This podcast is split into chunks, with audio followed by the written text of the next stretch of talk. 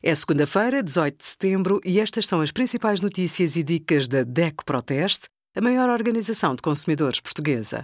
Hoje, em DECO.proteste.pt, sugerimos: tem desodorizante nude em casa?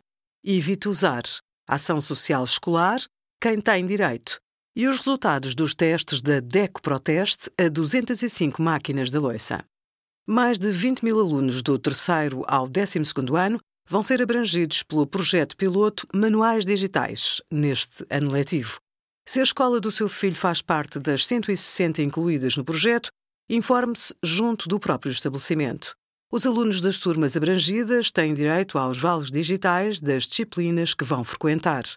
Para ativarem os vales, os encarregados de educação devem autenticar-se na app Edu Rede Escolar ou na plataforma Mega, confirmar que os educandos estão enquadrados no projeto e aceitar a integração. A ativação gera credenciais válidas por um ano letivo. As credenciais pessoais e intransmissíveis serão distribuídas pelos alunos no início do ano, através da escola, e dão acesso às plataformas das editoras. Obrigada por acompanhar a DEC Proteste a contribuir para consumidores mais informados, participativos e exigentes. Visite o nosso site em deco.proteste.pt.